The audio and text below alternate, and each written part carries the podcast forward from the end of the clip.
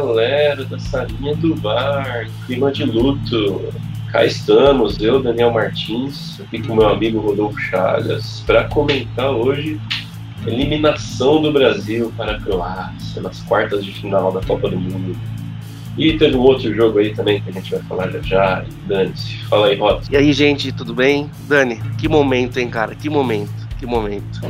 Momento histórico aqui pro Salinha do VAR. Infelizmente, a gente tá fazendo parte da história mais uma vez, né? Pois é, amigo, pois é. A gente, a gente tá fazendo parte da história, a gente tá vendo a história sendo feita aí em cima da gente, né? Brasil sendo passado para trás.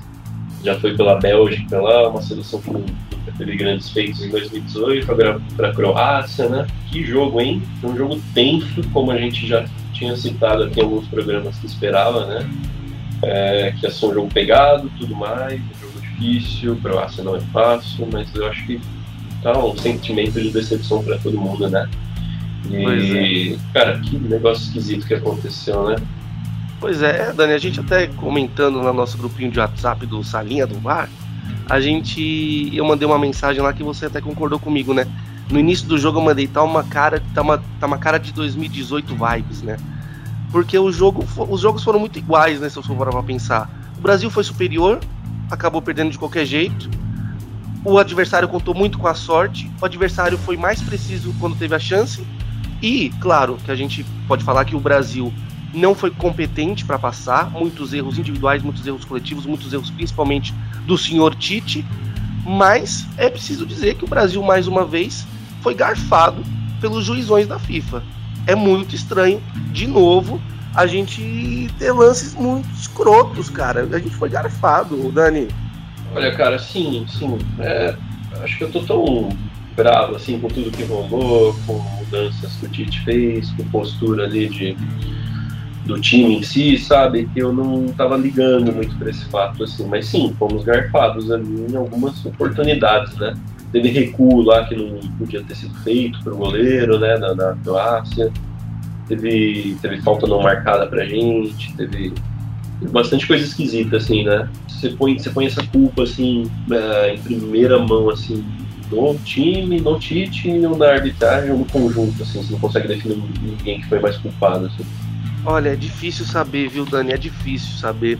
Eu acho que as pessoas estão com esse sentimento de decepção, particularmente eu não estou, mas eu sinto que as pessoas estão com sentimento de decepção pelo fato da gente ter deixado escapar, né?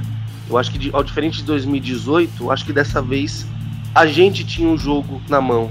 A gente já tinha vencido um adversário muito difícil, foi muito competente, e a gente deixou escapar.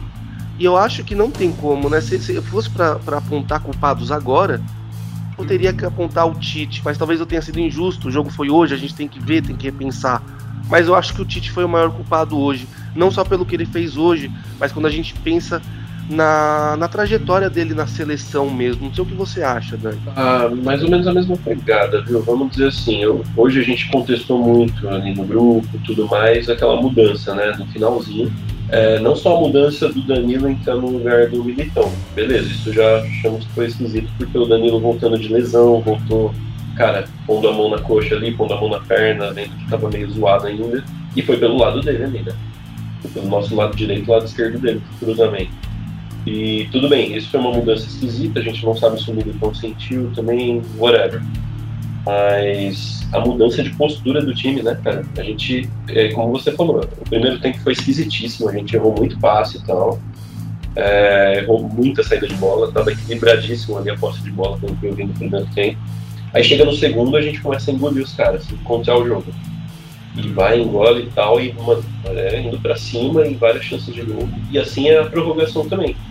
Só que quando sai o gol, cara, essa mudança de postura covarde ali, de recuar, sabe? De sabe, ter uma falta ali perto da área em vez de cruzar, tocar para o lado e depois voltar para trás, sabe? É, essa mudança de postura, putz, e aí dá para pôr um pouco de culpa no Tite também, né? Claro, a técnica dele provavelmente adotou essa estratégia, mas postura de todo mundo, sabe? De ir para frente, eu não, não curti isso, cara, até óbvio, né? Deu, deu muito errado, mas. Pois é, é eu, então, eu disse que eu não estou com esse sentimento de decepção, porque eu estava muito confiante no Hexa. Sabe, esse, esse pré-copa, ver os jogadores, ver como eles estavam é, entusiasmados, né? Ver esse sentimento de família. Me pegou. Aí eu entrei na onda do Hexa. Mas, na fase de grupos já, eu me decepcionei com o que eu vi do Brasil. Eu acho que, de uma forma geral, essa, essa era Tite, ela não tem, ao meu ver, um foco na coletividade. Eu acho que se contou muito na individualidade dos jogadores, mas o nosso jogo não era inteligente, não, é, não era um jogo raciocinado. E aí a gente contou muito com a sorte, que é o dia do jogador, né? É, é, é o jogador tá inspirado, o jogador tá bem, né? E, cara, parece que não era para ser a nossa Copa mesmo, porque não entrou. O Brasil ele veio com talvez a, formação mais ofensiva da, das últimas décadas no futebol brasileiro e o ataque não funcionou. A defesa foi muito bem e é justamente o contrário. No pré-copa a gente achava que o ataque ia ser muito muito fulminante e a defesa talvez seria a nossa fraqueza. Foi totalmente o contrário. O ataque não funcionou. Isso é muito frustrante quando a gente vê os nomes que a gente tem nessa seleção. Então eu não sei, Dani, eu não estou frustrado, porque na fase de grupos, acho que no jogo da Suíça eu vi essa seleção ela não funciona. Eu acho que a gente não vai conseguir bater nas grandes seleções, né? Eu tava pensando ainda em França, tava pensando ainda na Inglaterra, talvez até na Argentina mesmo, e a gente acabou caindo para a Croácia, que teve seus méritos, mas não, mas não tinha capacidade para poder passar do Brasil, né? É, cara, é, é, a gente até estranhou no começo, né? Quando teve a convocação ali um pouquinho antes da Copa, no, de ter levado nove atacantes, né? A gente comentou entre a gente aqui que achou um pouco de exagero tudo mais. Só que mesmo na, na, na, no meio ali, no meio campo, onde rola a criação, é, você vê que a gente tinha nomes bons também, né? Teoricamente não teoricamente era um time bom, só que esse é o problema, né? A gente ficou só na teoria, parece que o futebol brasileiro se limitou aqui a, a ganhar coisas sul-americanas, né? E a gente ficou defasado mesmo. Eu até mandei uma estatística lá que eu não sabia, não lembrava, mas eu até mandei no grupo hoje lá, que é o seguinte, o Brasil não ganha de seleção europeia em mata-mata desde 2002. O 2002 foi a última vez que foi campeão. De lá pra cá, a gente vem sendo eliminado pelos caras, sabe? A gente acaba eliminando os times asiáticos, os times africanos, os sul-americanos mesmo, né? Com Chile e Equador lá e tal. E a gente cai para os europeus, a gente ficou defasado, defasado mesmo. É um estilo de jogo, tipo assim, beleza, no segundo tempo a gente engoliu os caras, só que você vê que era no, na base da individualidade ali, genialidade de alguém ali que se destacava. Agora a Croácia, quando ela dominou no primeiro tempo, foi na base do toque, né? Os caras tinham umas jogadinhas bem mais ensaiadas do que do Brasil, sabe? Coisa besta mesmo, um, dois, é, sabe? Toque e passa. E a gente só viu isso no finalzinho com o Brasil com o Neymar quando saiu o gol. aliás, foi um golaço, né? Só para citar aqui, para não deixar de citar, foi um golaço, acendeu os corações de todo brasileiro aí. Não, não durou nem 15 minutos a alegria, mas foi um golaço que ele tirou da cartola ali, foi bem legal, que ele toca e ele passa, né? Fazer um gol. Pois é, eu acho que eu acho que a seleção brasileira precisa se reinventar, né, Dani? Eu acho que eu acho que nem quando a gente pensa em no, no jogo do futebol mesmo, né, na, na, na técnica, na estratégia, no, no, no, no, futebol na lozinha, né? Eu acho que ele, ele, ele tem que se reinventar, tem que se olhar para a seleção não mais só como um produto, né, mas como um patrimônio cultural mesmo. Eu acho que e aí eu, isso é, vai além do, dessa, dessa era Tite. A CBF é muito culpada por isso, né? Eu acho que talvez seja um papo mesmo da gente da gente ver de novo, de, de, de acabar com essa, essa, essa, essa cultura de panelinhas né, na, na seleção brasileira, a gente pensar mesmo né, em aproximar o povo da seleção brasileira, nem que a gente não precise levar os mais, os mais tops do mundo, mas vamos repensar, talvez será que não é mais interessante fazer mais, mais, mais testes com jogadores que, que atuam no futebol nacional, que podem aproximar essa, essa paixão dos clubes pela seleção, sabe? É, tornar o, o, o, torcedor brasileiro mesmo mais próximo da seleção e fazer testes, tem que fazer testes, porque seleção é aquilo, Dani. Tem jogador que funciona na seleção, tem jogador que não funciona. O cara pode ser o, o, mais incrível do mundo que ele não vai funcionar. A era Tite, eu acho que tem, uma, tem, um, tem um problema bem grande na questão do ataque.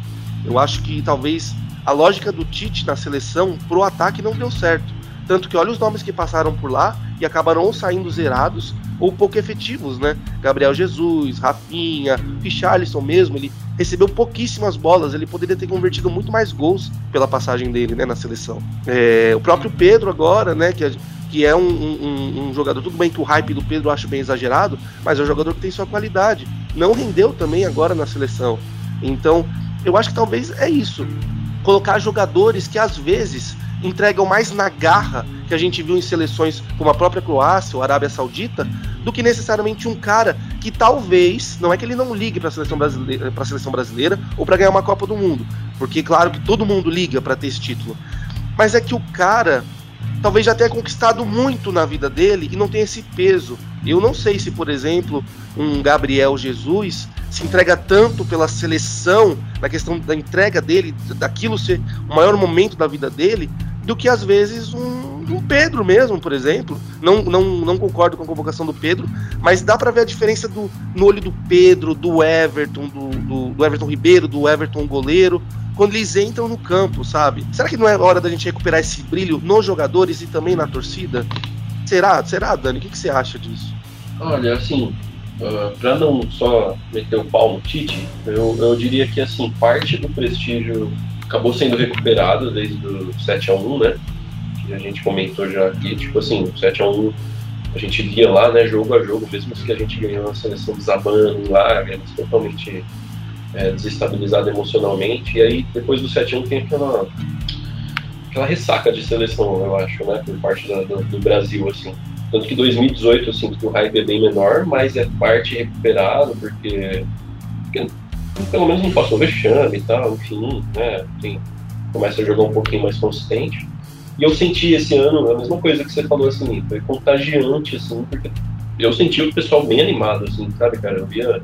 Tudo bem que toda Copa tem isso tal, sair mais cedo nas empresas, mas, cara, eu tava sentindo diferente, assim. Tava outra vibe, tava sentindo outra energia. Eu acho que parte de ter recuperado isso foi, que ou não, a boa campanha do Tite aqui na América do Sul, né? E que foi boa, né? De Copa América, de, de uma das Copas Américas, né? Que muita gente perdeu, de eliminatórias e tal. Queira ou não, ajudou no hype, assim. O fato da gente ter outros atacantes agora para suprir a ausência do Neymar, né? Que teoricamente supririam, né? Que a gente não tinha antes, aqueles pontos velozes e tal. Eu acho que recuperou parcial, só que eu concordo com você que dá pra melhorar, sabe? Tipo, o que você falou, traz gente daqui mesmo, sabe? Tem, tem muito cara bom jogando aqui também. Mescla, sabe? Não precisa forçar a barra também e substituir todo europeu por, por, é, por, por, gente que joga aqui, né? Todo cara que tá jogando lá por gente que joga aqui. Acho que mesclar mesmo, né? Tem que ter lá as estrelas óbvias, né? Um Neymar da vida, um Thiago Silva e tal deve ter sido a última Copa dele, com certeza, né? É, traz esses caras assim, mas também dá uma mesclada, igual você falou, traz Scarpa, traz Everton Ribeiro mesmo, Pedro, né? Acho que é uma estratégia a ser vista, assim, né? Fora talvez trazer um técnico europeu, né? Pra dar uma agitada, uma mudada do estilo de jogo, não sei. Vai ter que ter uma reformulação aí que vai vir de qualquer maneira e vamos ver o que, que eles vão decidir, né? Pois é, e só um adendo, Dani. Eu acho, eu acho importante também a gente ter jogadores que, que atuam no Brasil na seleção, porque eu tenho certeza que caras que atuam no Brasil saberiam a importância para o brasileiro, para o povo brasileiro, de ter um feriado a mais na semana. Esses canalhas nunca saberão o que é isso. Pois é, pois é, total, total. Tinha que sentir essa, essa pressãozinha a mais, né? Pressão boa. Certeza que eles iam catimbar igual os argentinos fizeram aqui hoje né? Iam bem mais para cima, total. É, e aproveitando, bora passar para o jogo da Argentina, pegar um gancho. Você quer complementar mais algo sobre a canais? Não, não, não, não, sim, sim, sim. Não quer nada, deixa para encerrar mesmo. Fechado, fechado. Vamos então para o jogo aqui das quatro da tarde, Holanda e Argentina, amigo. Foi um belo jogo também, mais um mata-mata que foi para os pênaltis na Copa do Mundo. E dessa vez o sul-americano se deu bem, né? Sul-americano da vez, a Argentina se deu bem. Foi um jogo mais pegado, né? Mais com cara de Libertadores mesmo. Teve briga, teve confusão, teve. Só que também teve mais gols, né? Teve dois gols de cada time no tempo normal, terminou 2 a 2 foi pra prorrogação e depois pênaltis. Du duas belas jogadas do Messi, né? Tipo, na real, a primeira, o passe dele ali aquele típico dele, né, de achar o cara ali no meio do marcadores e o segundo gol de pênalti dele. A Holanda vai lá, busca o um empate, heroicamente, com aquele, aquela jogada ensaiada no último minuto ali, depois da cobrança de falta. E pênaltis, a Argentina se dá bem com, com brilhando a estrela ali do, do, do Martinez, né? Que é um catimbeiro de primeira linha e zoa os caras. Eu acho que ele até levou um cartão no meio das cobranças. Eu perdi um pouco essa parte, mas acho que até levou um cartão amarelo lá de tanto que ele provoca e segura a bola e xinga os caras. E, queira ou não, deu certo, né? O catimbo Argentina deu bem certo. O que você achou? Pois é, é engraçado, né, Dani? Como os dois jogos do dia tiveram um, um enredo parecido com resultados diferentes, né? Se a gente for parar para pensar, o jogo entre, entre Brasil e Croácia e Argentina e Holanda, eles foram muito iguais, né? A seleção sul-americana dominou, foi superior na bola. A outra seleção europeia teve muita sorte, mas contou com um pouco mais de lógica, de, de preparo, jogadas mais ensaiadas. O segundo gol da Holanda, aliás, que foi nos, foi nos últimos segundos, do finalzinho do segundo tempo, né? Assim, foi de uma frieza absurda, né? Foi uma jogada ensaiada que pouca, pouca poucas seleções é, teriam coragem de fazer numa Copa do Mundo e deu muito certo. E é isso que você precisa num, num jogo de Copa do Mundo. Você precisa ter desse tipo de ousadia.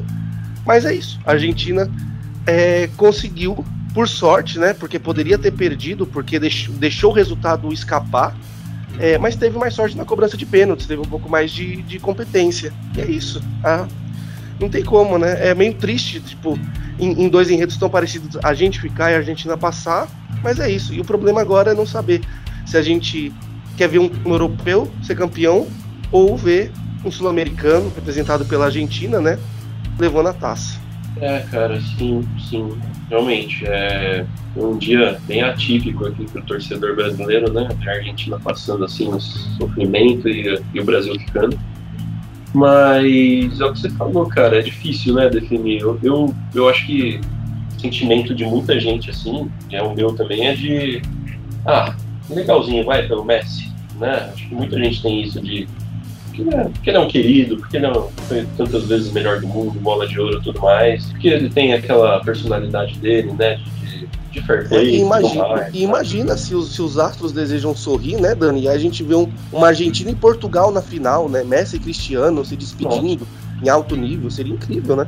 Absurdo, absurdo. Seria mágico, assim, pro futebol, né? Ter um dos dois levantando a taça, assim que é hoje bem possível, né? A Argentina vai pegar uma Croácia aí, ambos cansadíssimos aí de, de jogar 120 minutos mais pênaltis, né? Com certeza vai ser um jogo pegado também. E é totalmente possível, né? O Portugal arregaçou ali sem o Cristiano Ronaldo, vamos ver o que, que rola amanhã. É, contra Marrocos, né? Que, que, é a surpresa aí. Teoricamente, Portugal é, é superior, mas vamos ver. E seria mágico, cara. Seria muito legal. Né? Então, eu acho que tem, tem, tem muita chance aí de acontecer, né? Apesar de termos França, até todo mundo no paio ainda. E é isso que você falou também sobre o jogo. É, caras cobraram um pênalti melhor mesmo, tudo mais. O, o Messi foi o primeiro batedor, né? Assim como o Neymar, a gente achou que seria o nosso primeiro batedor, ou o último, né? O quinto que seja. É, aliás, o que você acha que rolou ali, o, Rods? Você acha que foi ah, não tá tão bem, tomou umas pancadas no tornozelo lá que voou e deixa pra depois? O que, que rolou ali do Neymar não ter sido colocado para cobrar? Cara, eu não sei. Eu acho. Sabe o que eu acho? Eu acho que é isso. Eu acho que a, a seleção foi pega de surpresa, não estava preparada para os pênaltis e eles mantiveram uma ordem. Eu acho que eles mantiveram uma ordem. E o Neymar era o último. Então ele não teve nem. Eu acho que eles não tiveram nem a estratégia de de repente não, vamos deixar o Neymar primeiro agora, porque talvez seja mais importante, ou deixa o Neymar bater no lugar do Marquinhos. Eu acho que é isso. Eu acho que, na verdade, foi um só despreparo mesmo, Dani.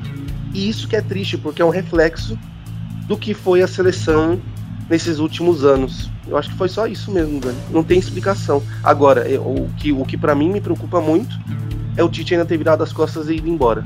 Isso eu acho que é isso eu acho triste, Dani. Isso eu acho que me deixa um pouco revoltado. É, pois é, pois é. Isso valeu o adendo aí que você fez, porque eu, tava tentando lembrar disso também para comentar.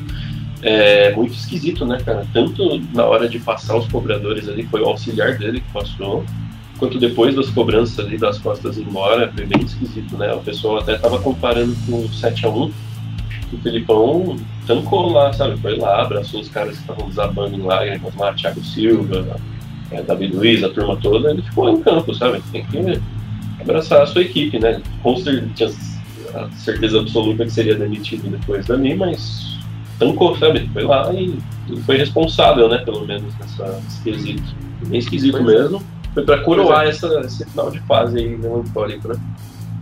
Pois é. Mas é isso, né? Eu acho que é bola para frente, é ver o que errou, ouvir esses caras, ouvir o que eles, eles vão devolver pra gente. E é isso. E fé na próxima geração. Querendo ou não, é, tem alguns nomes que não voltam para a próxima, né? Para a próxima Copa. Pra, pra... Mas tem muita, muita gente vindo também. E vamos ver, vamos ver quem, quem, quem que vão, ser os próximos os próximos técnicos da seleção, as pessoas por trás, né? E urgentemente a CBF precisa rever alguns pontos. Sim, com certeza. Vamos ver o que vai rolar. Eu acho que a gente tem muito futuro aí, né? A gente viu primeira Copa ali, você pega dois anos atrás ali, não tinha metade desses caras, metade não, é, mas um terço desses caras ali da frente, né? Tipo o Rodrigo, o Anthony, então acho que o futuro é interessante, vamos ver como vai ser. E essa reformulação técnica aí é o principal, né? Comissão técnica do técnico, do... temos que ver o que, vai rolar mesmo. Acho que é isso, né, Rosa? Eu acho que é isso. Acho que a gente pode só agora frisar, antes de dizer tchau, frisar que a gente vai ter um episódio especial para falar mais, né, especificamente sobre a eliminação do Brasil e sobre a Copa como um todo, né? Exato, exato, perfeito. Depois do ao final da Copa, né, a gente vai ter um episódio aqui com todos os membros da salinha, é, comentando um geral mesmo da Copa, falando sobre a nossa eliminação, claro, né, evidentemente, e falando sobre a Copa no geral, sobre o vencedor, sobre os perdedores. E é isso, ficamos por aqui então, com mais um boletim da Copa da Salinha do Mar. Amanhã temos então Portugal e Marrocos e Inglaterra e França, dois belos jogos aí, duas seleções campeãs se enfrentando e duas que nunca ganharam se enfrentando também. Vamos ver o que, que vai acontecer, né? É isso. Estamos por aqui e valeu, galera.